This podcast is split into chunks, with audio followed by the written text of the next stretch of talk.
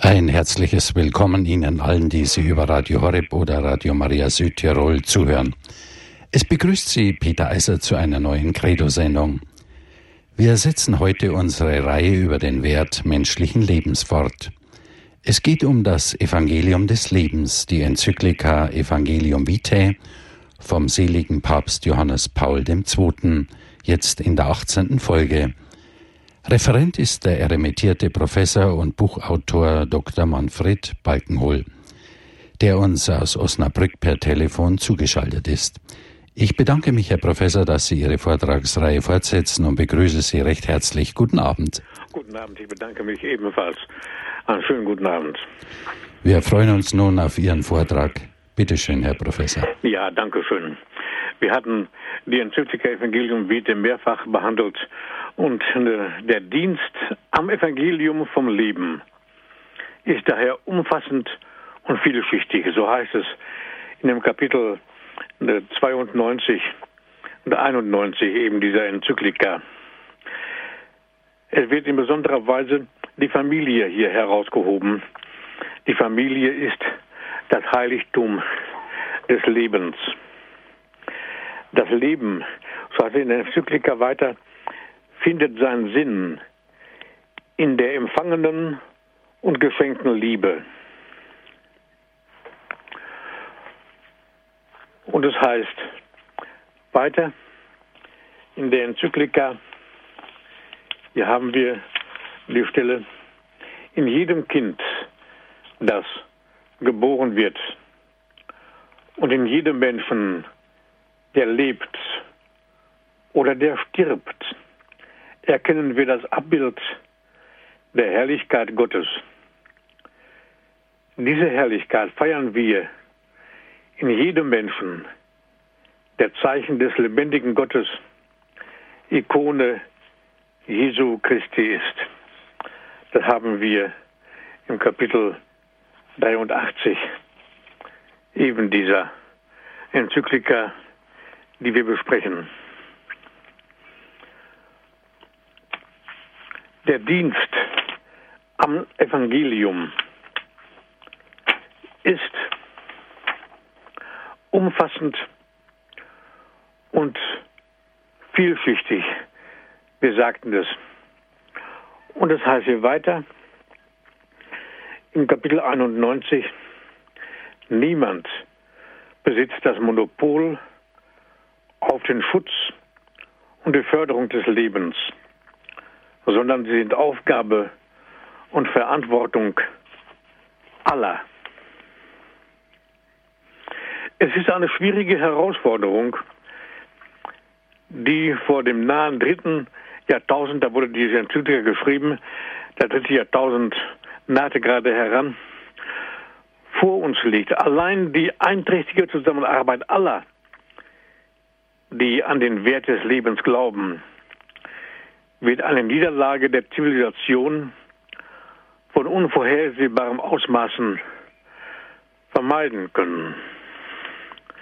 Das sind, das sind wichtige äh, Worte, eindringlich gesprochene Worte aus der Enzyklika.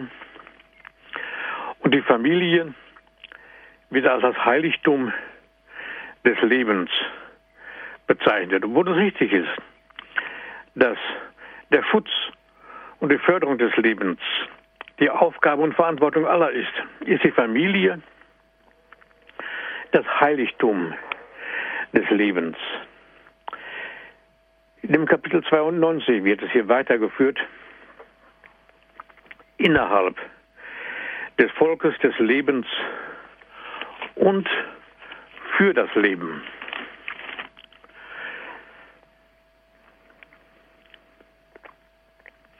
Kommt es entscheidend auf die Verantwortlichkeit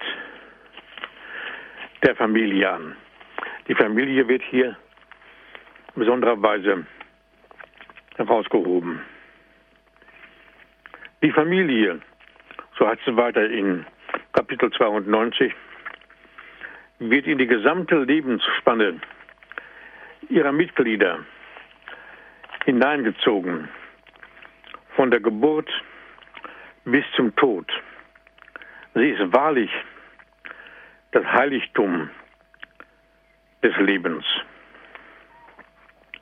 Der Ort, an dem das Leben Gabe Gottes in angemessener Weise angenommen und gegen die vielfältigen Angriffe, denen es ausgesetzt ist, geschützt wird und wo es sich entsprechend den Forderungen eines echten menschlichen Wachstums entfalten kann.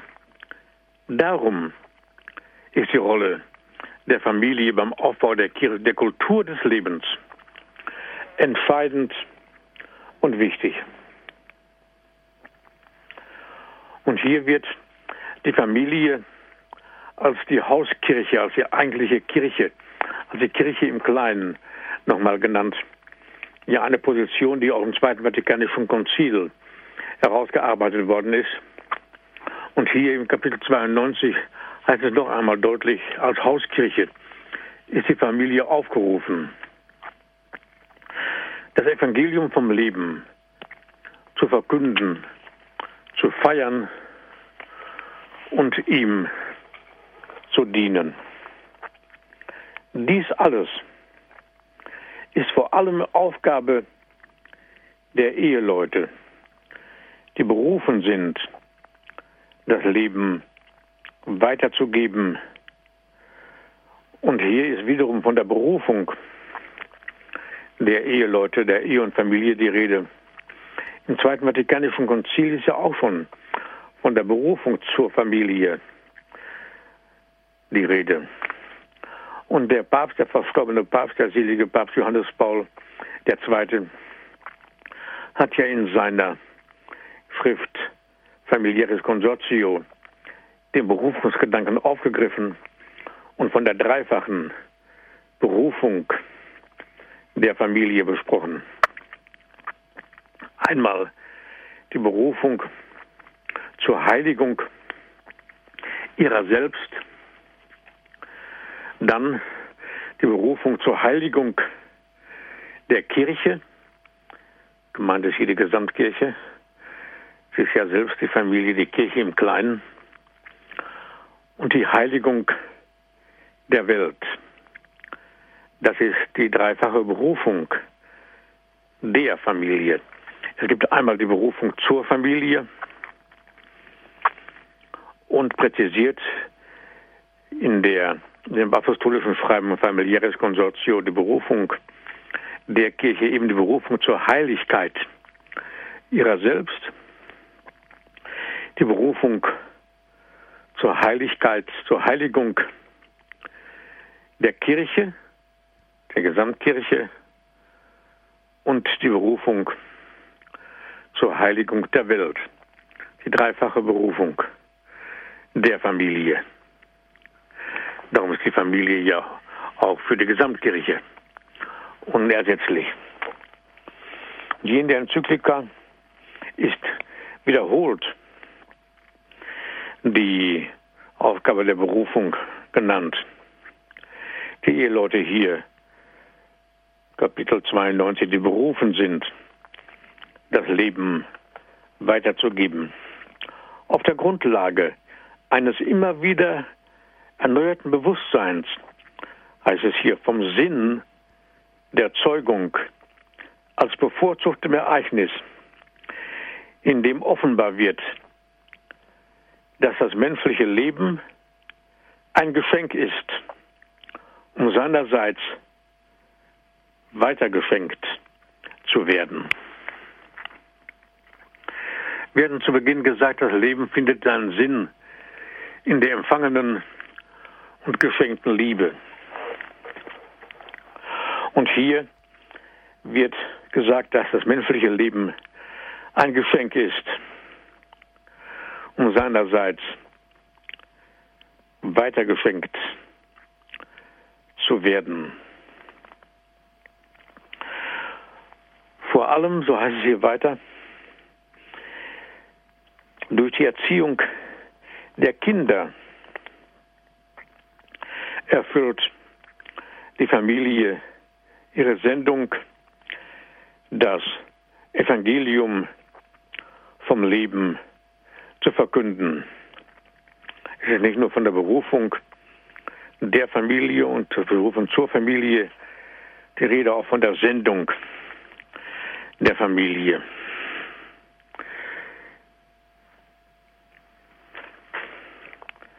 Das Evangelium vom Leben zu verkünden. Das heißt wörtlich weiter durch das Wort und das Beispiel in den täglichen Beziehungen und Entscheidungen und durch konkrete Gesten und Zeichen führen die Eltern ihre Kinder in die echte Freiheit ein, die sich in der aufrichtigen Selbsthingabe verwirklicht und bilden in ihnen die Achtung vor dem anderen, den Gerechtigkeitssinn, die herzliche Aufnahme, den Dialog, den großzügigen Dienst, die Solidarität und jeden anderen Wert aus, der helfen soll, das Leben als ein Geschenk zu leben. Hier wird der Gesichtspunkt des Geschenkes wieder aufgegriffen. Den Gesichtspunkt, den wir eben gehört hatten, in demselben Kapitel, dass das menschliche Leben ein Geschenk ist und seinerseits weitergeschenkt zu werden. Das ist der Sinn des menschlichen Lebens, ein Geschenk und seinerseits weitergeschenkt zu werden. Hier wird dieser Gesichtspunkt aufgegriffen, das Leben als ein Geschenk zu leben. Die Erziehungsarbeit der christlichen Eltern muss zum Dienst am Glauben der Kinder und zu, und zu ihnen angebotener Hilfe werden, damit sie die von Gott empfangene Berufung erfüllen können. Und dann kommt auch ein weiteres wichtiges Kapitel, auf welches der Papst in dieser Enzyklika immer wieder hinweist, wiederholt, mehrfach hinweist. Und darum wollen wir dieses Kapitel und diesen Gedanken heute ein wenig vertiefen. Es gehört zum Erziehungsauftrag der Eltern, die Kinder durch Zeugnis den wahren Sinn des Leidens und Sterbens zu lehren, nicht nur den Sinn des Lebens eingeflossen ist hier der wahre Sinn auch des Leidens und des Sterbens. Das wird ihnen gelingen, wenn sie jedes Leiden in ihrer Umgebung beachten und wenn sie noch vorher für die Entwicklung von Haltungen sorgen, wie Nähe, Fürsorge, Anteilnahme gegenüber Kranken und Alten im Familienkreis. Und man darf sagen, darüber hinaus, dass diese Sensibilität erlangt wird. Das ist ein, eine Folge der Erziehung in der Familie. Denn, so heißt es hier weiter im Kapitel 94, die Abschiebung oder, oder gar Ablehnung der alten Menschen ist unerträglich. Es geht ja darum, eine Kultur des Lebens neu zu schaffen und nicht die Kultur der, der Kultur des Todes anheimzufallen. Also die Erziehungsarbeit. Im Kapitel 97 heißt es noch einmal eindringlich, die Erziehungsarbeit muss auch das Leiden und den Tod in Betracht ziehen. Tatsächlich gehören sie ja zur menschlichen Erfahrung. Und es ist vergeblich und darüber hinaus abwegig zu versuchen, sie einer Zensur zu unterwerfen oder zu verdrängen. Hingegen soll jedem geholfen werden, ihr tiefes Geheimnis in der konkreten und harten Wirklichkeit zu erfassen. Auch der Schmerz und das Leiden haben einen Sinn und einen Wert, wenn sie in enger Verbindung mit der empfangenen und verschenkten Liebe gelebt werden. In dieser Perspektive, so der Papst wirklich weiter, wollte ich, dass man jedes Jahr den Welttag der Kranken begehe, wobei ich den Heilswert der Aufopferung des Leidens betonte, das in Vereinigung mit Christus ertragen zum eigentlichen Wesen der Erlösung gehört. Wir haben ja die Fastenzeit hinter uns und das Osterfest gefeiert. Die Fastenzeit ist ja, hat ja den Sinn, dass der Christ zusammen mit Christus durch Krankheit, Leid, Sterben und Tod zur Auferstehung gelangt, zur Herrlichkeit der Auferstehung.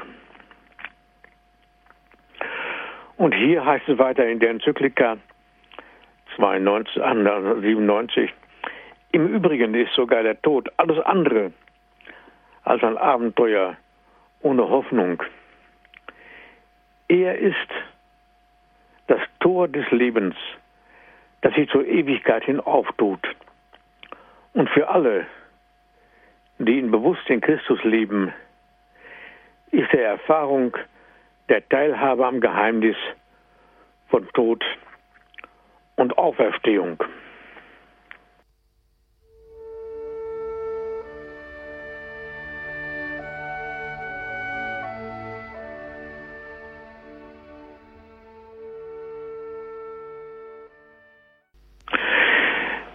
Die Erziehungsarbeit, so heißt es in der Enzyklika im Kapitel 97, muss auch durch, muss auch das Leiden und den Tod in Betracht ziehen. Tatsächlich gehören sie ja zur menschlichen Erfahrung. Und es ist vergeblich und darüber hinaus abwegig zu versuchen, sie einer Zensur zu unterwerfen oder zu verdrängen. In dem Zykler wird eindeutig und klar darauf hingewiesen, wie wichtig es ist,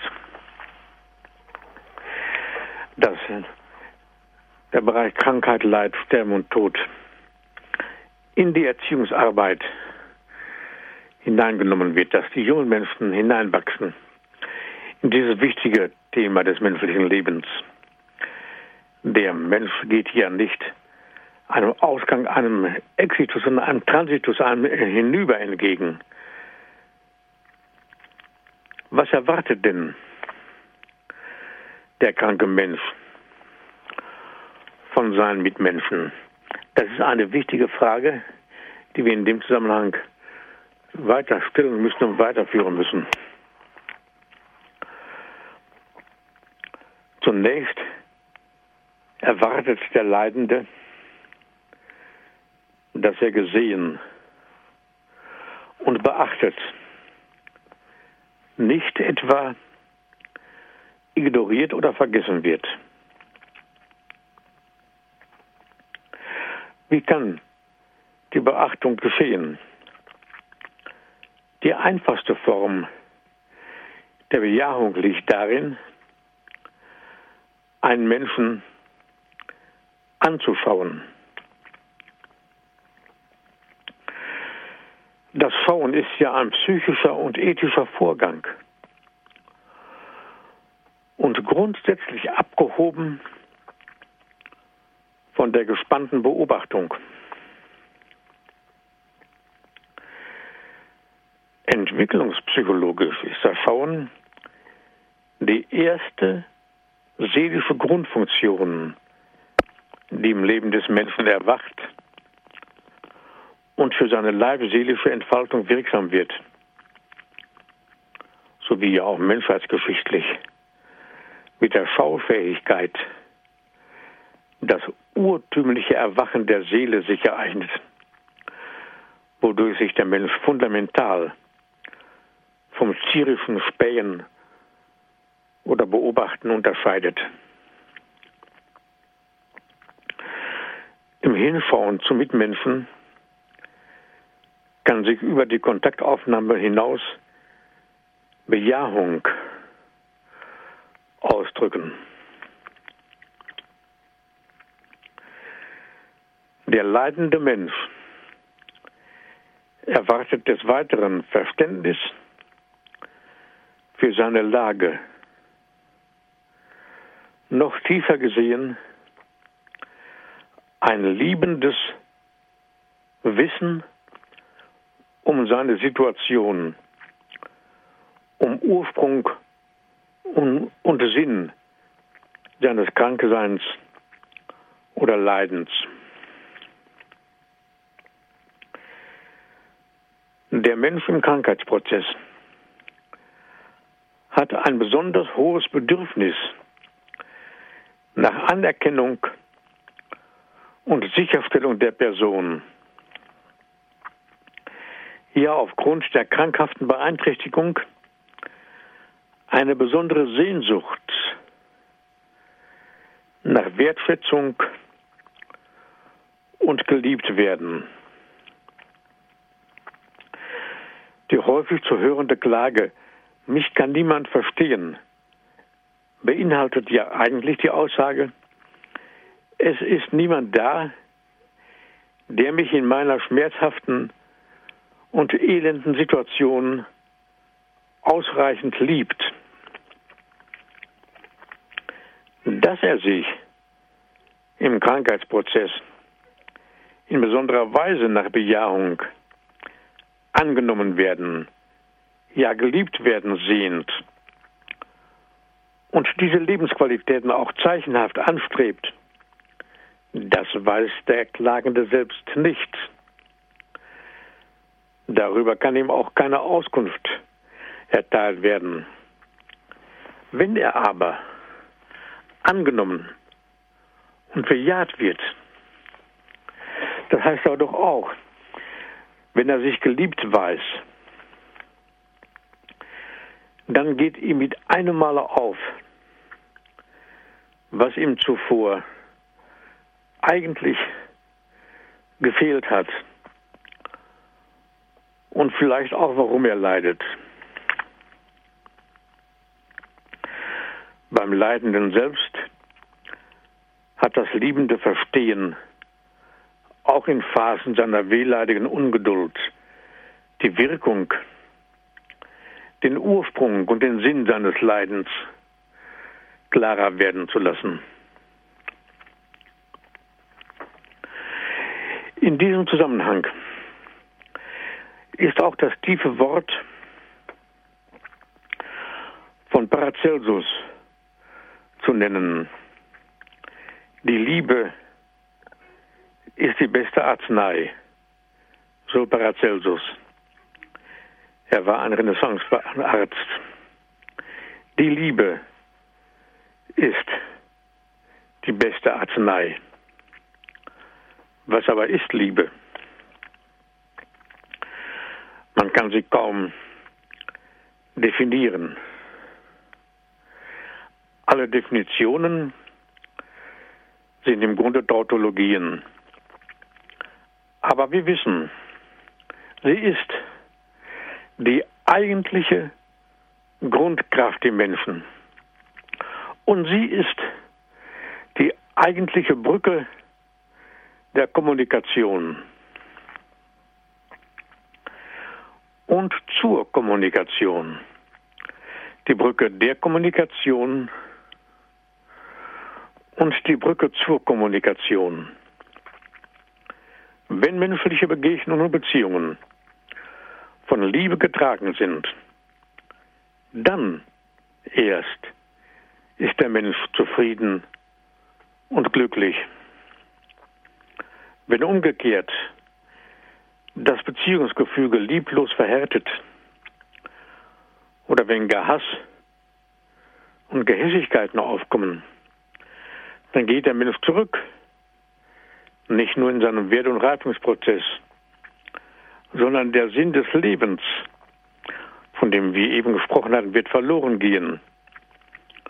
Und Anfälligkeiten für Erkrankungen werden nach aller Erfahrung des Lebens zunehmen.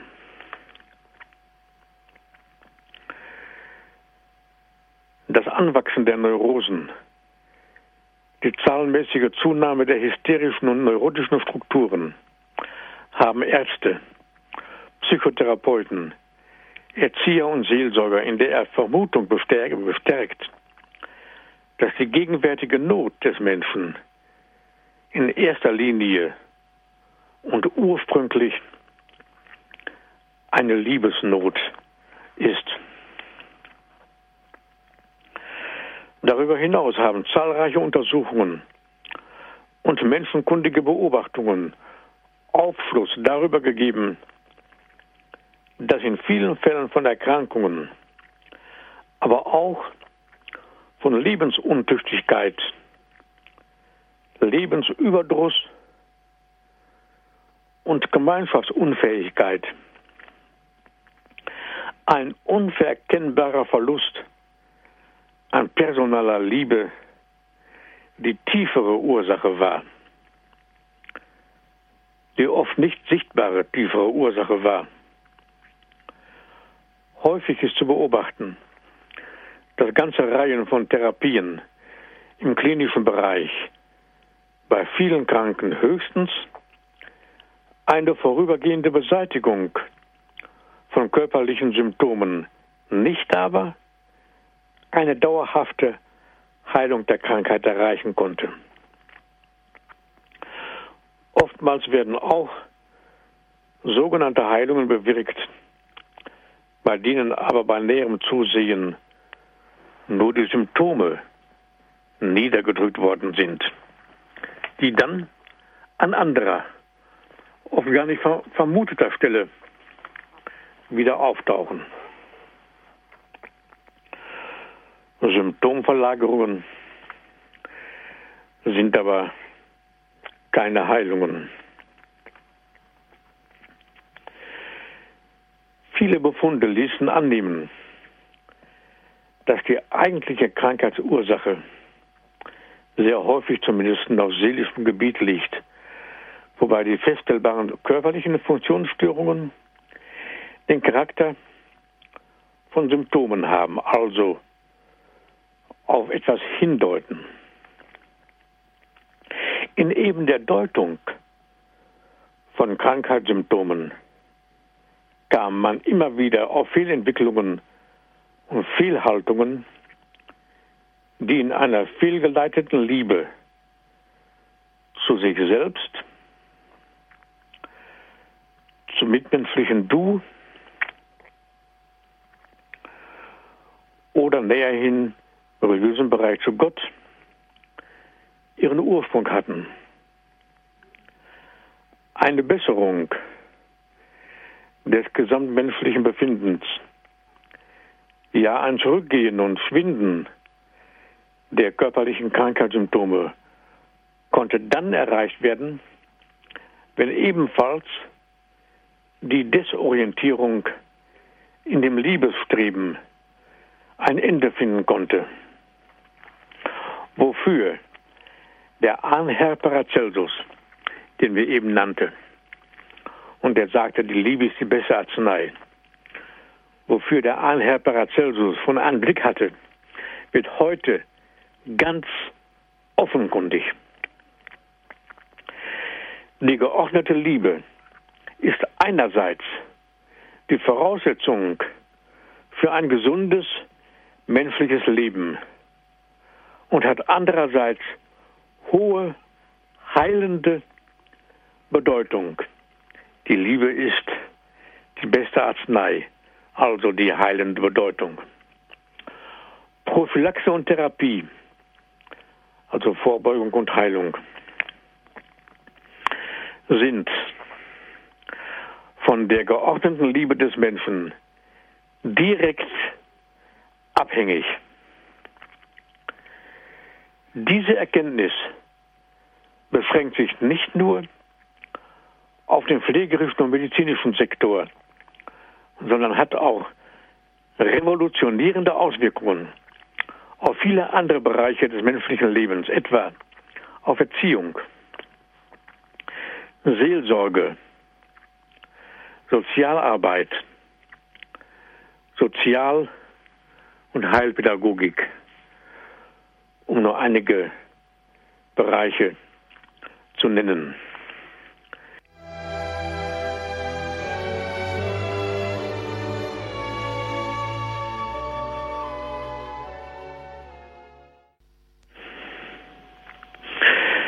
Wir hatten, liebe Hörerinnen und Hörer, die Frage gestellt, was ist Liebe? Als wir das Wort von Paracelsus hörten, die Liebe ist die beste Arznei. Wir können sagen, die Liebe ist eine Haltung, eine innere Haltung, die sowohl auf die Umwelt als auch auf das eigene Selbstwertgefühl eines Menschen auswirkt. Liebe verändert die Atmosphäre in mitmenschlicher Hinsicht als auch das eigene Leben. In liebeloser Atmosphäre wird der Mensch krank, auch wenn Liebesbeziehungen qualvoll zerbrechen ist die Anfälligkeit für Erkrankungen sehr hoch.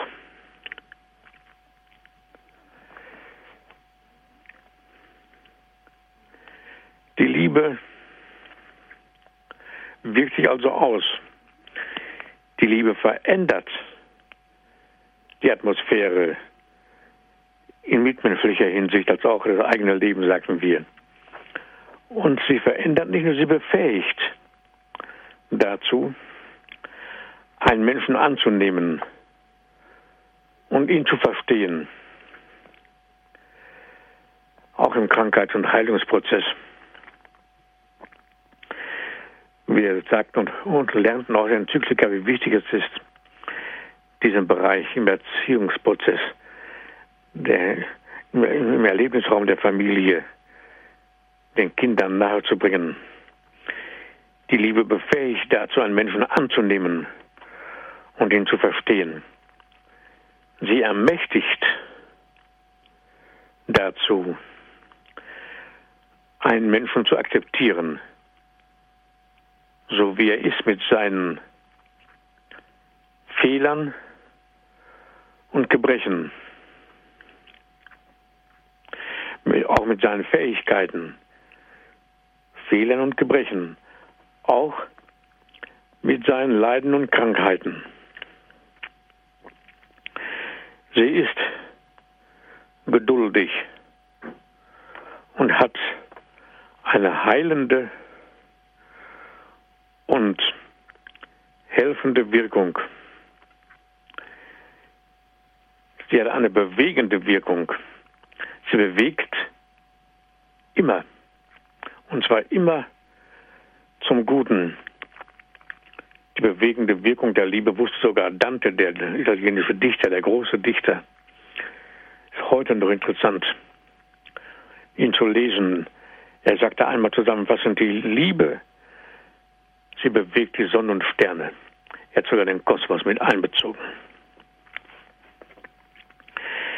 Die tiefste und umfassendste Aussage über die Liebe die es in der gesamten Weltliteratur überhaupt gibt, finden wir beim Apostel Paulus in dem sogenannten Hohen Lied der Liebe.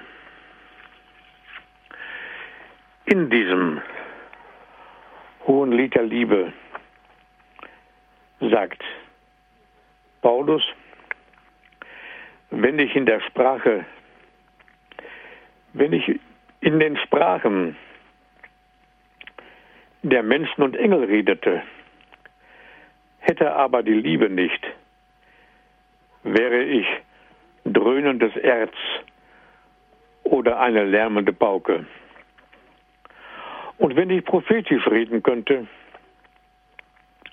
und alle Geheimnisse wüsste und alle Erkenntnisse hätte, Wenn ich alle Glaubenskraft besäße und die Berge damit versetzen könnte, hätte aber die Liebe nicht, wäre ich nichts. Und wenn ich meine ganze Habe verschenkte, und wenn ich meinen Leib dem Feuer übergäbe, hätte aber die Liebe nicht, nützte es mir nichts. Und nun kommt ein sehr wichtiger Punkt, eben in diesem hohen Lied der Liebe bei Paulus. Die Liebe ist langmütig. Die Liebe ist gütig. Sie ereifert sich nicht. Sie prahlt nicht.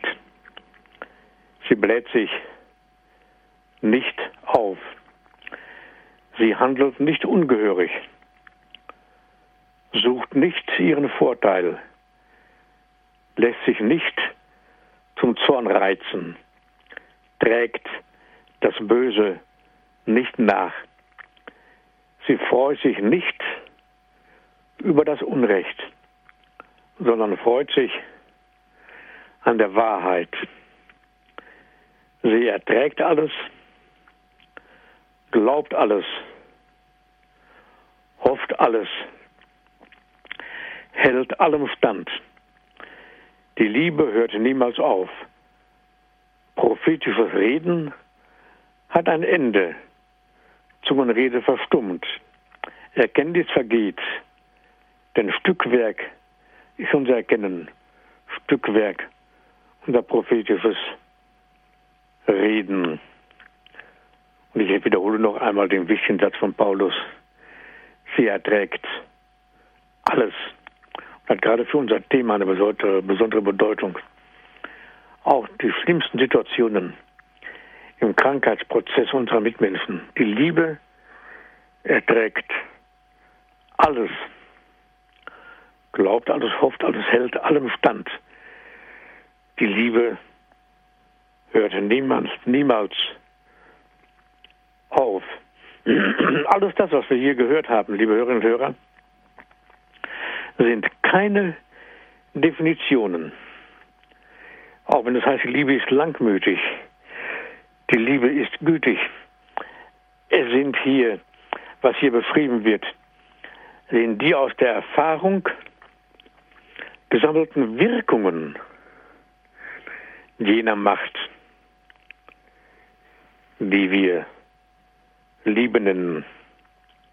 Die Notwendigkeit der Liebe für das Gelingen des Lebens kommt auch in dem von Jesus selbst ausgesprochenen Hauptgebot des Christentums ebenfalls un unvergleichlich zum Ausdruck. Du sollst den Herrn, deinen Gott lieben, mit deinem ganzen Herzen, mit deiner ganzen Seele und mit allen deinen Kräften. Das ist das wichtigste und erste Gebot. Ebenso wichtig ist das zweite. Du sollst deinen Nächsten lieben wie dich selbst. Wir haben also hier die Wirkungen jener Macht, die wir Liebe nennen. Wir sehen die Notwendigkeit notwendig, weil die Not gewendet wird. Darum notwendig. Die Liebe ist wirklich notwendig, um die Not des Menschen zu wenden. Gerade auch im Krankheits- und Heilungsprozess. Zu Recht wird das Christentum, denken wir das Hauptgebot, als die Religion der Liebe bezeichnet, weil die Liebe zu sich, zum Mitmenschen und zu Gott die eigentliche Mitte des Christen ausmacht. Also eine dreifache Liebe haben wir zu sich selbst. Die Selbstliebe ist nicht als gering zu veranleihen, bloß den Nächsten lieben wie dich selbst. Also die Liebe zu sich, zum mitmenschlichen Du und zum göttlichen Du. Das ist die eigentliche Mitte des Christen. Aber auch andere Religionsgemeinschaften empfinden und erkennen in der Liebe einen hohen Wert. Auch viele Menschen, die sich nicht religiös gebunden fühlen, wissen um die Liebe. Sie fühlen sich der Liebe zum Mitmenschen verpflichtet. Und da muss man hier ehrlicherweise sagen, dass sie auch anderswo vorkommt. Sie gehört aber auch zu den Urfähigkeiten des Menschen, des Menschen selbst, weil sie eingegossen ist in die Seele des Menschen. Die Liebe gehört zu den Urfähigkeiten des Menschen. In der Mitte der Person, in der personalgradialen Mitte können wir sagen, da wurzelt mit dem Hoffen und dem Glauben die Liebe. Hoffen, Lieben und Glauben wurzeln in der Mitte des Menschen. Hier ist auch entwicklungspsychologisch bereits die gültige Abfolge genannt. Denn das Hoffen steht psychologisch an erster Stelle. Die Hoffnung wird im Lebensprozess des Menschen zuallererst geweckt. Die Grundelemente des Hoffens sind Vertrauen, Erwarten und Verlangen. Das erste Grundelement ist das Vertrauen.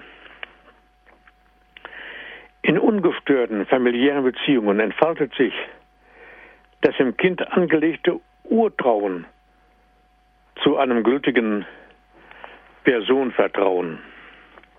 Zunächst einmal zur Mutter, auf deren Hilfe und Pflege der junge Mensch zu Beginn seines Lebens gänzlich angewiesen ist. Trauen und Zutrauen aber sind die ersten Hoffnungselemente im Leben. Hier liegen die ersten Ursprünge für spätere Formen von gelungenem Hoffen können, als auch von Formen der Hoffnungslosigkeit, wie Vermessenheit und Verzweiflung, die ja auch im Leben auftauchen können und die sehr oft auf frühe Verluste urtümlichen Trauens und Zutrauens zurückzuführen sind. Der Mensch aber ist das Wesen, welches der Hoffnung fähig ist und ihrer bedarf. Ohne Hoffnung bleibt das menschliche Leben sinnlos und leer. Hoffnung, verbleiben wir einen Moment bei diesem Gedanken, ist in zweifacher Hinsicht ein Urelement im Leben. Zunächst muss sich Hoffnung entfaltet haben, damit der Mensch das Leben sinnvoll gestalten kann. Zum anderen aber muss er jede psychische Fähigkeit erringen, damit andere Menschen auf ihn ihre Hoffnung setzen können. Jeder Mensch hat nämlich die Aufgabe, Hoffnungsträger für andere zu sein. Von der Entfaltung der Urfähigkeiten des Hoffens, Liebens und Glaubens hängt es ab, ob das Leben des Menschen gelingen kann. Wir hatten gesagt, dass die Hoffnung im Menschen eingesenkt ist, eine Tugend, die von Gott selbst in die Seele des Menschen eingesenkt wird.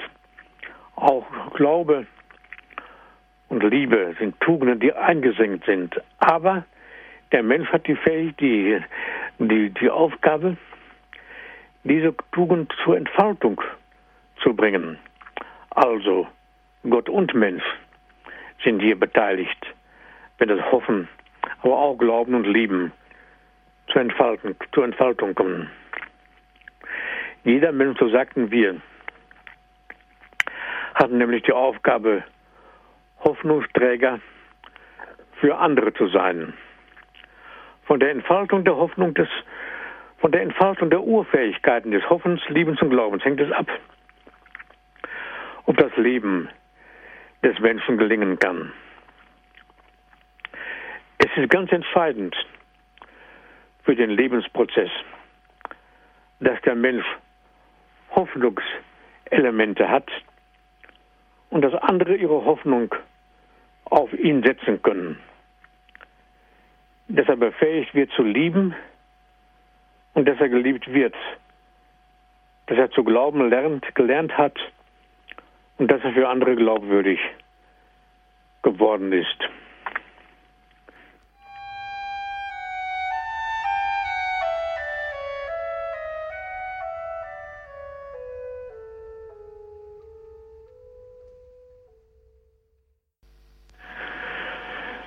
Wir sehen, liebe Hörerinnen und Hörer, wie wichtig es ist, was wir in der Enzyklika gelesen haben, wo es heißt, die Erziehungsarbeit muss auch das Leiden und den Tod in Betracht ziehen. Tatsächlich gehören sie ja zur menschlichen Erfahrung. Haben gesagt, wie wichtig es ist, den Menschen im Krankheits- und Haltungsprozess zu begleiten wie wichtig die liebende Haltung ist. Die Liebe ist die beste Arznei, sagt Paracelsus. Und der heilige Paulus sieht in der Liebe die eigentliche Mitte des Menschen. Auch der heilige Augustinus, der ja die Mitte des Menschen erschlossen hat, sieht immer wieder, wie sehr diese Herzensmitte, wie wichtig diese Herzensmitte des Menschen ist. Und wir sehen heute, lassen Sie mich das nur kurz sagen, eine Liebesmangelsituation wird im Leben stets beantwortet, so wie Liebe selbst Antwort, Reaktion darauf ist, dass der Mensch zuvor geliebt, angenommen und verstanden worden ist. Eine allseits zu beobachtende Antwort auf Liebesmangel, das ist ja das Gegenteil davon, wenn keine Liebeserweise gegeben werden eine allseits zu beobachtende Antwort auf Liebesmangel ist Trotz und Härte. Solche Menschen vereinseitigen sehr häufig die Willensseite im Leben. Aber mit, mit dem Willen lässt sich keine Liebe herbeiführen. Der Wille hat bedeutende Aufgaben im Leben. Er hat Durchsetzungskraft, er kann Durchsetzungskraft verleihen, ohne Zweifel. Aber er kann keine Liebe herbeiführen. Nicht einmal eine Liebe ungefähr machen, die noch vorhanden ist. Der Wille, wenn er allein sich ablöst von der Mitte des Menschen, von der wir gesprochen hatten, der abgelöste Wille, der von der personalen Herzensmitte abgelöste Wille macht hart. Ich sage, wenn er abgelöst wird von den anderen Anlagen, vor allem von der Herzmitte im Menschen, wo Hoffen, Lieben, Glauben ihren einigenden Zusammenhalt haben. Aber auch Flucht in Rationalität ist sehr häufig zu beobachten. Aus ihrer Be Erfahrung machen heute viele Mediziner, auch Seelsorger und Pfleger darauf aufmerksam, dass viele Menschen ihre versteckten Liebesbedürfnisse nicht wahrhaben wollen und nur im äußeren Erfolgsstreben gelebt haben. Viele Erkrankungen zeigen die seelische Not des Menschen an und sind heute als indirekte Fragen nach Anerkennung und Sicherstellung der Person zu verstehen. Tröstlich ist indes die Tatsache, dass viele, viele Defizite, die durch Liebesmangel entstanden sind, zu einem sehr großen Teil durch Zuwendung und Liebe von Seiten von Pflegerinnen und Pfleger, von Ärztinnen und Ärzten, von Angehörigen vor, vor allen Dingen ausgeglichen werden können. Dass eigentlich, und damit lassen Sie mich heute schließen mit diesem Satz, den ich jetzt noch zu Ende sprechen werde, das eigentlich heilende Moment ist nicht immer die medizinische Maßnahme, auch nicht einmal allein das gesprochene Wort, sondern die liebende Haltung des Helfenden, die vom Patienten intuitiv erspürt wird. Und wir merken auch, wie wichtig die Hinweise des Papstes in der Enzyklika Evangelium Vitae waren. Ich bedanke mich herzlich für Ihre Bereitschaft zu hören und für Ihre Aufmerksamkeit und für Ihre Geduld. Dankeschön, meine Liebe, meine sehr verehrten Damen und Herren, Hörerinnen und Hörer von Radio Horeb. Auch ich bedanke mich recht herzlich, Herr Professor Balkenhol, dass Sie die Reihe Evangelium des Lebens, die Enzyklika Evangelium Vitae vom seligen Papst Johannes Paul II. Mit dieser 18. Folge fortgesetzt haben. Danke. Ich wünsche Ihnen alles Gute, insbesondere Gottes Segen, auf ein baldiges Wiederhören bei Radio Horeb und Radio Maria Südtirol. Ich bedanke mich meinerseits. Auf Wiederhören. Verehrte Zuhörer, wenn Sie die Sendung nochmals anhören oder verschenken wollen, so können Sie sich gerne an unseren CD-Dienst wenden und einen CD-Mitschnitt bestellen. Es genügt hierzu ein Anruf unter der Nummer 08 323 9675 120. Ich wiederhole die Nummer 08 323 9675 120. Außerhalb Deutschlands wählen Sie bitte vor der genannten Nummer 0049 und lassen die Null weg. Auch im Internet haben Sie die Möglichkeit, die Sendung nochmals anzuhören und auch als Podcast herunterzuladen. Unsere Adresse www.horeb.org. Ich bedanke mich auch bei Ihnen, liebe Zuhörer von Radio Horeb und Radio Maria Südtirol, für Ihr Zuhören. Ich wünsche Ihnen allen Gottes Segen, Ihr Peter Eissert.